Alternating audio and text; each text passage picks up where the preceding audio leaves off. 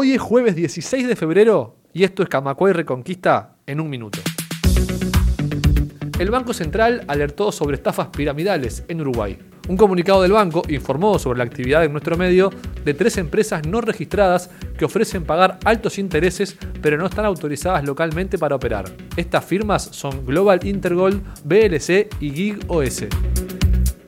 En Artigas, el Frente Amplio y el Partido Colorado presentarán una denuncia penal contra la intendencia de ese departamento, con Pablo Caram a la cabeza, por una serie de irregularidades de las que por el momento, y a la espera de una investigación administrativa, la comuna ha deslindado su responsabilidad.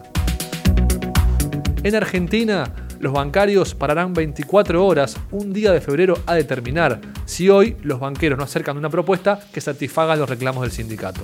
Así lo dispuso el plenario de secretarios generales de la bancaria, luego de casi dos meses de negociaciones en las que no han podido ponerse de acuerdo.